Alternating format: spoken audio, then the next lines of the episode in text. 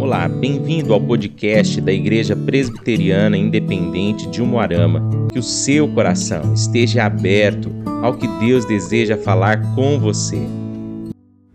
Olá, irmãos, filhos que honram os pais. Efésios 6:1 nos diz: Filhos, obedecei a vossos pais no Senhor, pois isso é justo. O quinto mandamento da lei de Deus ordena os filhos a honrar os pais. E esse é o primeiro mandamento com promessa.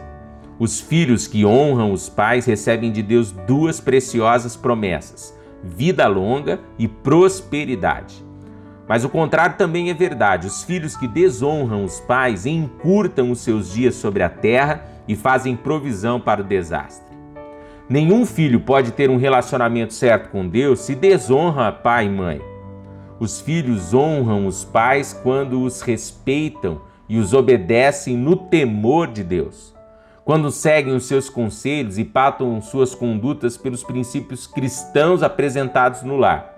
Quando buscam sábia orientação destes para suas decisões na vida, quando são convertidos a eles e quando cuidam deles na velhice. Um dos sinais de decadência da sociedade é a desobediência dos filhos aos pais. A rebeldia é como o pecado de feitiçaria. Os filhos rebeldes são a tristeza dos seus pais, mas os filhos obedientes são o seu deleite. Filhos bem-aventurados são aqueles que honram pai e mãe. Honram pela obediência, honram pelo amor e honram pelo cuidado e proteção. Oremos ao Senhor nesse dia.